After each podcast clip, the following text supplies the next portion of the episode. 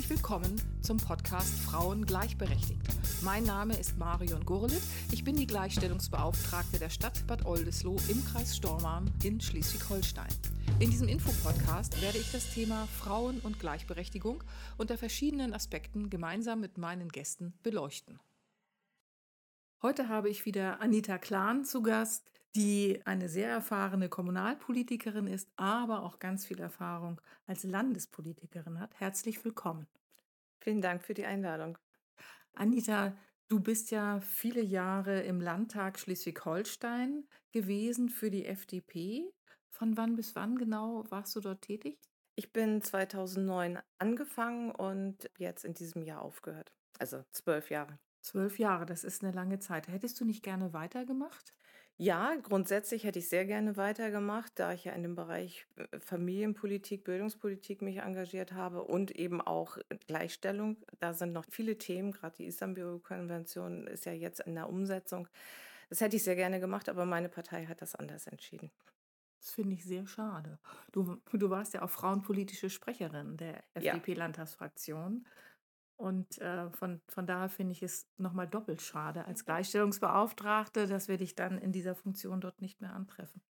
Ja, wie gesagt, ich bedauere das auch, aber es war eine Entscheidung. Die Partei wollte sich verjüngen und mir wurde dann freundlich gesagt, ich sei mit 60 Jahren dann ja auch in einem Alter, wo ich auch was anderes tun könnte. Also da bin ich ja empört. Ich bin ja irgendwie auch noch ein paar Jahre älter als du, dass man dann sozusagen mit der Begründung, man will sich verjüngen. Trifft das auch auf die Männer zu, dass die sich dann auch verjüngen müssen oder ist das immer nur etwas, was Frauen betrifft? Ich habe an dieser Stelle tatsächlich den Eindruck, dass es äh, mehr die Frauen betrifft, weil letztendlich wird es immer noch von Männern gesteuert und dieser Ratschlag äh, kam auch von einem Mann, der nur knapp ein Jahr jünger war als ich der jetzt allerdings mit seiner politischen Karriere durchstarten wollte. Und im Gespräch, das wir geführt hatten, ehrlicherweise unter vier Augen, ist durchaus klar geworden, dass ich also fachlich kompetent bin und auch für die Partei ein Gesicht sei und sie nach außen sehr stark repräsentiere. Aber man habe jetzt andere Interessen und ich gebe zu, ich bin ein wenig enttäuscht und darüber, dass ich eine Wahl verloren habe, wenn sie denn eine faire demokratische Wahl gewesen wäre. Aber es ist ganz schlicht und einfach nicht nur ein Problem in meiner Partei, ich weiß, es ist auch in anderen Parteien ein Problem. Am Ende organisieren sich Gruppen, Menschen, Personen, die eigene Interessen verfolgen und das führt dann auch zu Mehrheiten und am Ende des Tages kann man das nur akzeptieren und schauen, ob es was anderes gibt. Ich bin immer noch mittelschwer erschüttert. Ja, äh, nicht nur du. ja. Auch ich habe unterschiedliche Tage, wie ich das Ergebnis bewerte. Ja. Wo, wo, würdest du denn sagen, ist der gravierendste Unterschied zwischen Kommunalpolitik und Landespolitik? Kommunalpolitik ist die Umsetzung vor Ort, aber die Landespolitik ist ja gesetzgeberisch zu handeln, Rahmenbedingungen zu schaffen und eben halt auch das ganze Land im Blick zu haben. Das ist etwas, wo ich wirklich immer wieder in einem Spagat gewesen bin. Ich habe auch ganz bewusst mich ja entschieden, Kommunalpolitik fortzuführen, trotz des hauptamtlichen Landtagsmandates. Und das hat auch den Vorteil gehabt, an dem Beispiel der Kita-Reform kann ich das sehr gut darstellen alles, was wir auf Landesebene diskutiert haben, ist ja am Ende in ein Gesetz gegossen worden, dessen Auswirkungen dann vor Ort in der Stadt Bad Oldesloe zu spüren sind. Und selbst mich hat es dann an einer Stelle sehr überrascht, die über mindestens über zwei, drei Jahre andauernden Diskussion und Detailarbeit, sehr konstruktiv in der damaligen Jamaika-Koalition übrigens, ist gar nicht vor Ort angekommen. Als wir das Gesetz verabschiedet hatten, kam es das erste Mal hier in Oldesloe an und ich merkte, dass die Kommunalpolitiker einstiegen in die Diskussion und die Fragen sich alles wiederholten. Das hat mir gezeigt, dass es eine deutlich verbesserte Kommunikation zwischen Land und Kommunen geben muss, damit man eben halt bei solchen Gesetzgebungsverfahren die Menschen mitnimmt. Also Landespolitik ist ja auch hauptamtlich. Also man ja. kriegt dann so eine Art man kriegt eine, Gehalt. Man hat ein Einkommen, ja. Im Gegensatz zur Kommunalpolitik, da gibt es ja eine Aufwandsentschädigung. Also das ist nichts, wovon man. Davon kann man nicht leben, von einer Aufwandsentschädigung. Dann, das wird zwar immer gerne behauptet, aber das ist tatsächlich eine Aufwandsentschädigung für die Kosten, die man hat durch Technik, Fahrten, Zeitaufwände. Du warst ja sozusagen Teil der Regierung Ja. einige Jahre lang und dann aber auch Teil der Opposition. Wie muss ich mir denn das vorstellen? Wenn man an der Regierung beteiligt ist, kann man natürlich ganz viel machen, kann Sachen gestalten, hat Mehrheiten, auch um Gesetze durchzubringen. Wenn du in der Opposition bist, wie ist denn das dann? Hast du da überhaupt Gestaltungsmöglichkeiten oder sitzt man dann eher frustriert auf seiner Bank?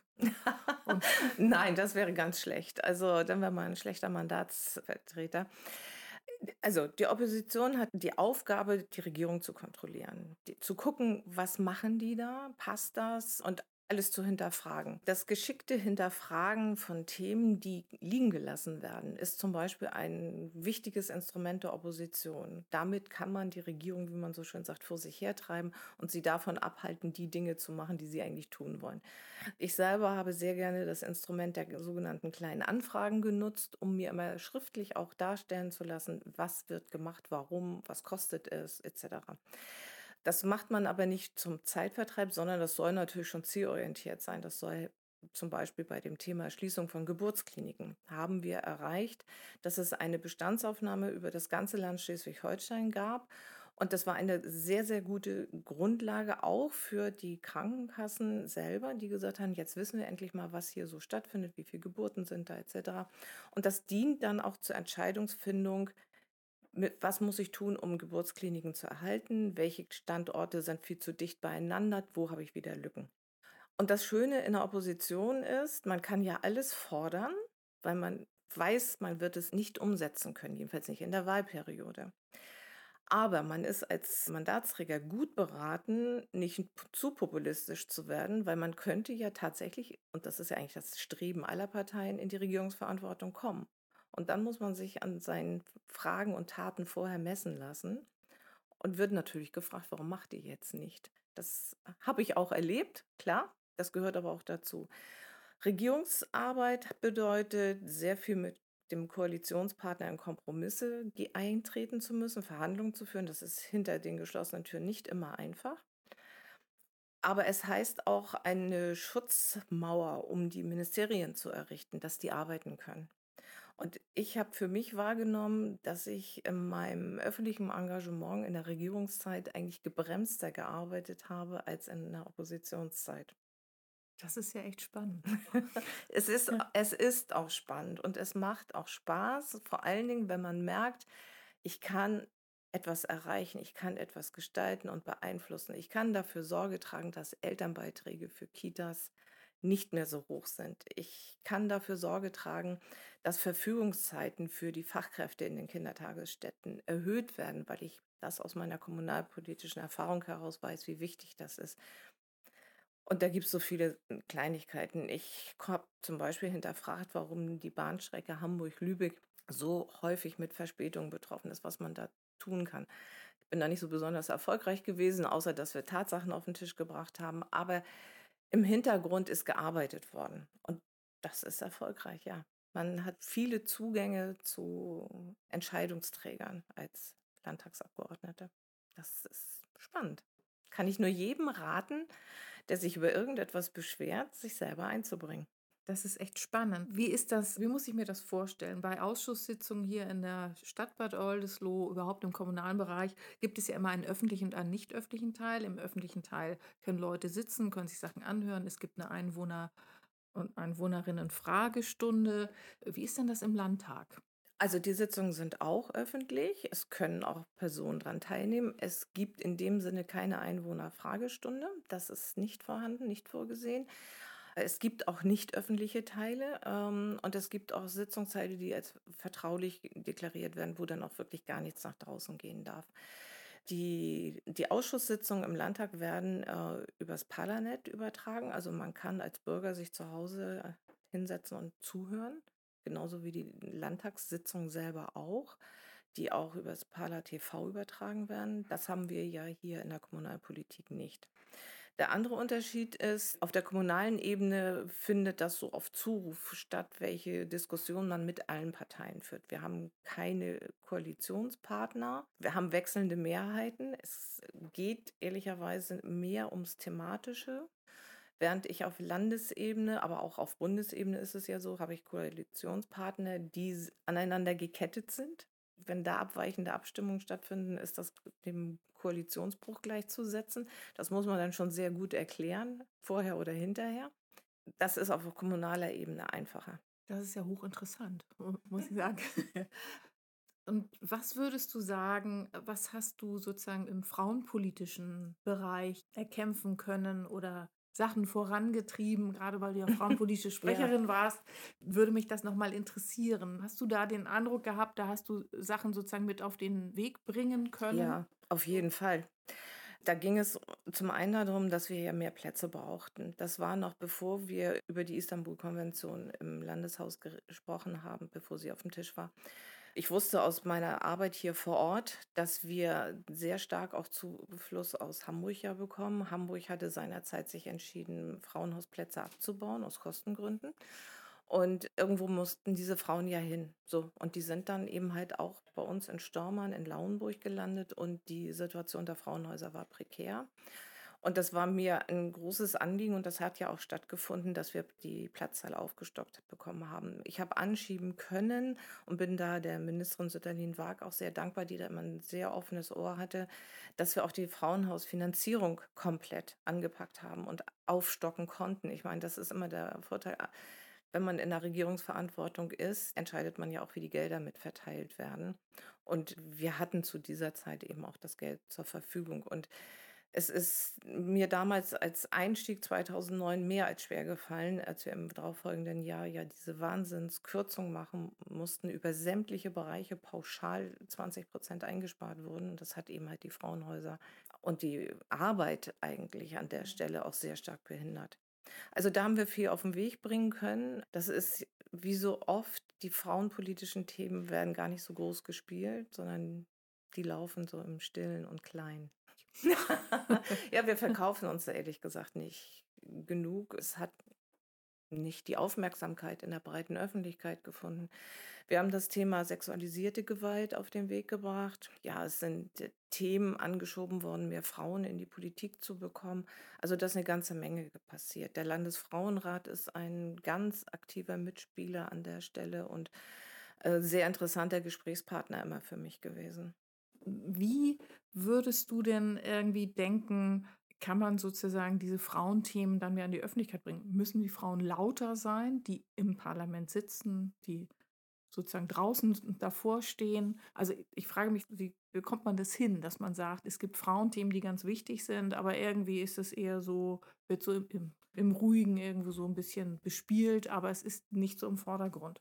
Ich habe da ehrlich gesagt keine wirkliche Antwort, weil ich wahrgenommen habe, das eigene Engagement ist zwar da und man bekommt auch den Zuspruch nach dem Motto, ja, das ist auch wichtig, hast ja recht. Aber dann gibt es andere Themen, die dann als wichtiger eingeschätzt werden, die einen größeren, breiteren Wert, Bedeutung für das Land haben und dadurch lauter diskutiert werden. Natürlich ist das ein unangenehmes Thema, über Gewalt zu sprechen. Also die Corona-Zeit äh, war ja für viele Frauen, die von Gewalt betroffen waren, war für viele Kinder sehr schwierig. Das ist ein unangenehmes Thema. Damit möchte man sich nicht wirklich gerne beschäftigen müssen, ist so mein Eindruck. Ähm, so, und die Themen, die Frauenthemen nicht so deutlich und so laut wahrgenommen werden, liegt auch mit daran, dass wir ja aus unseren eigenen Reihen von Frauen teilweise ja auch negiert werden. Ich habe das ja für mich selber erlebt, dass dann gesagt wird, ja, ja, du siehst das ja anders, du bist da ja auch auf der feministischen Seite, wo ich dann sage, nein, bin ich nicht. Aber da ist ein Missstand und da muss ich doch hingucken. Dafür muss ich doch was tun. Wenn ich für einen Sportverein etwas tue, ich will das jetzt nicht kleinreden, auch die Sportvereine haben ihre berechtigten Interessen und ich habe mich dafür eingesetzt. Aber da muss ich doch auch sehen, dass es andere gesellschaftliche äh, Gruppen gibt. Äh, das Thema Frau und Beruf ist ein ganz wichtiges. Ich habe aus meiner eigenen Lebenserfahrung eben auch erlebt, wie schwierig es ist, einen Arbeitsplatz zu finden mit Kindern in einem bestimmten Alter etc.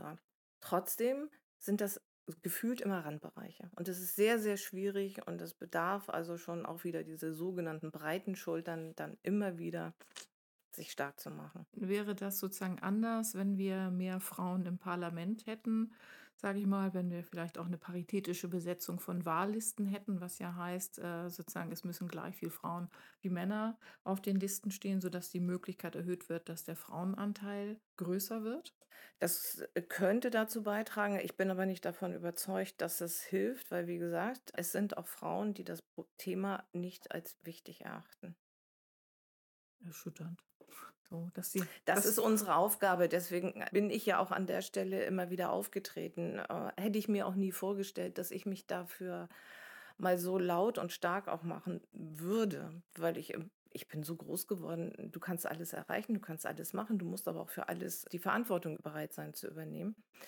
Ich hätte es nie geglaubt, dass man an der Stelle Schwierigkeiten bekommt, bis ich es selber erlebt habe, dass man mir gesagt hat, als meine Kinder gerade in die Grundschule gekommen waren und ich wieder beruflich einsteigen wollte, dass der Arbeitgeber meinte, ach, lassen Sie mal gut sein, fahren Sie lieber Ihre Kinder zum Tennis. Ich meine, meine Antwort war gewesen, um meine Kinder zum Tennis fahren zu können, bräuchte ich diesen Job, aber lassen Sie mal, bei einem Arbeitgeber mit dieser Haltung möchte ich gar nicht arbeiten. Der nächste sagt, ja, Sie sind ja fachlich sehr kompetent und Sie erfüllen alles, was wir brauchen, aber wir nehmen lieber den jungen Mann. Sie haben ja Kinder. Das sind so Momente, wo ich dann immer gedacht habe, naja, das ist doch jetzt schon lange her, aber ich höre heute noch von den jungen Frauen teilweise solche Geschichten. Und das kann es nicht sein. Und das hat mich dazu gebracht, ich kann laut sein. Ich habe inzwischen, Gott sei Dank, das Alter, dass es mir nicht schaden kann. Ich muss mir keine Sorgen machen, aber ich kann darauf hinweisen und kann sagen, so geht das nicht. Und das müssen noch ein paar mehr machen und also nicht resignieren und sagen, ach komm, ich will mich nicht ärgern, ich will mich nicht belasten, ich finde einen anderen Weg. Vielleicht ist das ein Instrument. Hoffen wir mal, dass es äh, in diese Richtung geht und dass mehr Frauen sich sozusagen auch für, für Frauen engagieren und äh, dass solche Sachen dann irgendwann der Vergangenheit angehören. Aber ich glaube, das ist noch ein, ein weiter Weg. Ja, es sollte ausschließlich um Kompetenzen gehen und mein Credo ist immer gewesen und ich habe sehr viele Gespräche geführt, wo ich auch Arbeitgeber, Personalchefs überzeugen konnte, dass die Frage nicht sein darf, was machen sie, wenn ihre Kinder krank sind, sondern die Frage muss sein, was können wir tun, wie können wir sie unterstützen, wenn sie kranke Kinder haben oder wenn sie inzwischen ist ja auch verstärkt die Pflege von unseren Eltern, ne? die im Raum steht und die Familien auch gestalten müssen. Und ein großer Vorteil ist tatsächlich, dass immer mehr Väter ihre Aufgabe als Vater auch wahrnehmen und auch ihre, die Pflege und Verantwortung anders wahrnehmen, als es noch vor vielen Jahren war. Seitdem merke ich, dass sich etwas tut. Aber auch diese Väter haben immer noch das Problem gegenüber ihren Arbeitgebern, dann das auch darzustellen und dann nicht auch in die Rolle der Benachteiligung zu rutschen. Ach, der kann ja nicht, muss ja sein Kind abholen. Ein krasses Beispiel. Eine Frau in einer Verwaltung äh, sollte eigentlich äh, befördert werden. Das Problem war aber, sie musste immer um 14 Uhr den Arbeitsplatz verlassen, um ihre Kinder aus der Kita abzuholen. Das hatte keine andere Betreuung gefunden. Und um 15 Uhr fand die regelmäßige Dienstbesprechung statt. Ich meine, da muss doch jeder selber sagen, hallo, kann ich Dienstbesprechung von 15 auf 12 Uhr verlegen? Kann ich sie auf 10 Uhr verlegen? Es wurde dann auch gemacht, diese Frau wurde auch befördert, weil diese Frage musste ich ja natürlich dann stellen in dem Gespräch und die war noch gar nicht zu Ende gestellt. Da sagte der andere schon, der Gesprächspartner, oh stopp, ich habe die Lösung des Problems. Das ist ja toll, wenn es, wenn es so läuft, das ist wunderbar. Weil ich denke, wir haben immer noch die Situation, dass deutsche Karrieren eben danach entschieden werden, wie viel Zeit man investiert, wie lange man da ist. So, ich sage ja immer, deutsche Karrieren werden nach 18 Uhr entschieden. wer, ne, wer, dann noch im Büro ist, hat gute Chancen, weil die zeitliche Verfügbarkeit äh, dadurch ja auch gezeigt wird. Was ja nicht heißt, dass es immer automatisch mit guter Arbeit einhergeht. Was ich äh, mich noch frage, ist, äh, du hattest ja gesagt, du, du, konntest einiges für die Frauenhäuser auf den Weg bringen während deiner Zeit als Landtagsabgeordnete. Wir haben ja auch diese Beratungsstellen Frau und Beruf. Wir haben sieben Beratungsregionen in Schleswig-Holstein. Dort werden Frauen beraten, die einen Wiedereinstieg nach einer familiären Phase planen oder die eine Weiterbildung machen möchten, eine neue Ausbildung. Wir haben auch viele Migrantinnen dort in der Beratung, die zum Teil jetzt das erste Mal sozusagen ins Berufsleben einsteigen möchten. Und diese Beratungsstellen gibt es ja schon viele Jahre und weit über, über 20 Jahre. Und wir haben immer noch die Situation, dass es immer nur befristet ist, das Geld, was dort bewilligt wird, zum Teil irgendwie in einem sehr kurzen Jahreszeitraum. Also in dieser mhm. Förderperiode das erste Mal, dass es für drei Jahre tatsächlich genehmigt ist. Welche Möglichkeiten hat denn da so eine Landtagsabgeordnete zu sagen, guck mal, es gibt eine Förderperiode, das sind ja Gelder von der Europäischen Union und vom, vom Land Schleswig-Holstein und die eigentliche Förderperiode, die dauert sechs Jahre. Welche Möglichkeiten hat denn da Landtagsabgeordnete zu sagen, dann sollte doch auch das Geld wenigstens für diese sechs Jahre bewilligt werden. Das hat was mit dem Haushaltsgesetzgeber und dessen Regularien zu tun, da eben halt auch EU-Gelder mit dabei sind, die wieder einen anderen Mechanismus haben kann man da ehrlicherweise relativ wenig machen. Man kann sogenannte Verpflichtungsermächtigungen aufnehmen. Das Land kann aber auch, und darauf habe ich ja auch hingewirkt, selber sagen, wir bekennen uns zu dieser Aufgabe und wir möchten sie sicherstellen und wir stellen sicher durch entsprechende Beschlüsse, dass bestimmte Gelder in bestimmten Formen auch fließen.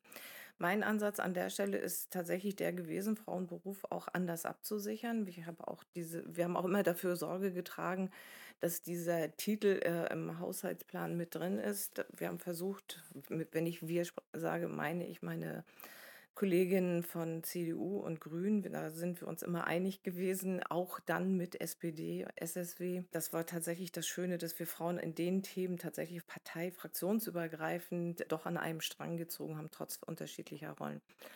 Die Problematik, die ich versucht habe aufzugreifen, war für mich Frau und Beruf als Verein, als freiwilliges Angebot dahin zu bekommen, zu verändern, dass es eigentlich eine Aufgabe der Bundesagentur für Arbeit wird. Dass man deutlich, also ich habe es immer wieder deutlich formuliert, es kann nicht angehen, dass die Bundesagentur für Arbeit solche strengen Vorgaben für die Beratung macht, dass es nicht möglich ist, Frauen in der besonderen Situation des Berufseinstieges nach Erziehungszeiten, nach äh, Fortbildungszeiten, was auch immer in Trennungssituationen, so beraten zu können, dass was passgenaues gefunden wird, sondern dass man dafür eine kommunal finanzierte, landesfinanzierte zusätzliche Organisation braucht. Das ist eine Verlagerung von Verantwortung, Aufgaben und Finanzierung nach unten. Und da habe ich mich gegen gewehrt und da werde ich mich auch weiterhin gegen wehren. Und ich würde tatsächlich gerne ein Projekt starten, wo man mal die Erfahrung von Frauen unterschiedlicher Altersgruppen sammelt, wie ihnen in der Bundesagentur für Arbeit dann das Beratungsangebot gegeben wurde. Und das würde ich gerne unsere, der Frau Nahles mal zukommen lassen, denn die ist ja jetzt verantwortlich, ganz neu im Amt. Und an der Stelle muss ich durchaus sagen, ich habe mm, ihr gegenüber eine Wertschätzung, dass sie dieses Thema durchaus aufgreifen könnte. Ich möchte eigentlich noch erreichen, dass Frauenberuf als sehr wichtiges Angebot wahrgenommen wird und abgesichert wird, dauerhaft. Was wir auf Landesebene geschafft haben in der Zeit, in der ich dabei war, dass wir über Standards gesprochen haben dass wir versucht haben, die unterschiedlichen Angebote auch äh, auf ein Level zu bekommen, weil da herrschte ja auch das Vorurteil, ja, einige bieten Yogakurse an was Quatsch ist. Habe ich noch nie wahrgenommen, dass da Yogakurse äh, angeboten wurden. Also ich denke, der Vorteil bei Frauenberuf ist ja, dass sie sehr eigenständig arbeiten und eine unabhängige Beratung anbieten und viele Frauen ja durchaus auch sagen, so, also zur Bundesagentur für Arbeit und zur Behörde und so, das möchte ich nicht, ich möchte mich erstmal so beraten lassen. Und wir haben ja hier in Oldesloe die Situation, dass wir sehr eng mit der Bundesagentur für Arbeit zusammenarbeiten, weil die ja auch beim Trägerverein Mitglied sind. Und das ist eine ganz wunderbare, sich ergänzende Arbeit. In der Tat ist das Vorbild für mich auch Bad Oldesloe gewesen, wie hier Frauenberuf aufgestellt ist. Das hätte ich ganz gerne verpflichtend als Muster für andere Einrichtungen gehabt, denn es ist ja leider in Kommun was heißt leider? Einerseits ist es gut, andererseits ist es dann auch bedauerlich, dass es in kommunaler Verantwortung ist, wie sich die Beratungsstelle Frauenberuf eben organisiert und wie sie auch finanziert wird. Aber wenn man sie über das Land standardisieren würde, ich weiß, viele mögen dieses Wort nicht, aber manchmal hat es eben auch Vorteile, dann würde es einmal die Arbeitsbereiche klarer definieren und dann würde es auch die Zuwendung und die finanzielle Absicherung vereinfachen. Das ist eines der Aufgaben, an denen ich arbeite und wo ich also auch versuchen möchte, was zu erreichen. Und auch dort würde ich gerne versuchen, mit Frau Nahles, also nicht ich persönlich, wahrscheinlich im Detail mit ihr sprechen, aber über die entsprechenden Gremien und Organisationen, die dazugehören, es an sie herantragen, dass man diese Institution Frau und Beruf doch als wertvolles zusätzliches Angebot der Bundesagentur für Arbeit sehen sollte und dass die eben halt auch dann eine Verpflichtung haben, es mitzufinanzieren, damit wir raus sind aus diesem, ich muss jedes Jahr Anträge stellen, denn das bindet ja auch Kapazitäten. Das darf man nicht unterschätzen. Das bindet Kapazitäten und es wäre natürlich toll, wenn man das als unbefristetes Angebot äh, anbieten kann und wenn wir auch mal von dieser leidigen Diskussion der sogenannten Doppelstrukturen, die es ja nicht gibt, wegkommen. So, das wäre toll. Was wäre denn sozusagen für dich noch eine Möglichkeit, also außer Kommunalpolitik äh, weiterzumachen? Würdest du sagen, ja, ich könnte mir auch vorstellen, für den Bundestag zu kandidieren oder fürs Europäische Parlament? So. Ist, ist Brüssel eine Option? Nein, Brüssel ist keine Option. Ich selber habe immer gesagt, ich bin Landespolitikerin. Meine Themen Bildung, Soziales, Familie, Frauen, aber auch Vereinbarkeit von Familie und Beruf, das sind Themen, die vor Ort von Bedeutung sind und wichtig sind und gestaltet werden können. Und das habe ich immer deutlich gemacht. Für mich ist politisches Engagement auf kommunaler und Landesebene von Interesse. Ich möchte weder nach Berlin noch nach Brüssel, aber auch keine Angst haben. Okay, das heißt aber, du bleibst uns auf jeden Fall hier in Oldesloe erhalten. Wenn der Wähler und die Wählerinnen das so wünschen, gerne. Das hoffen wir dann mal.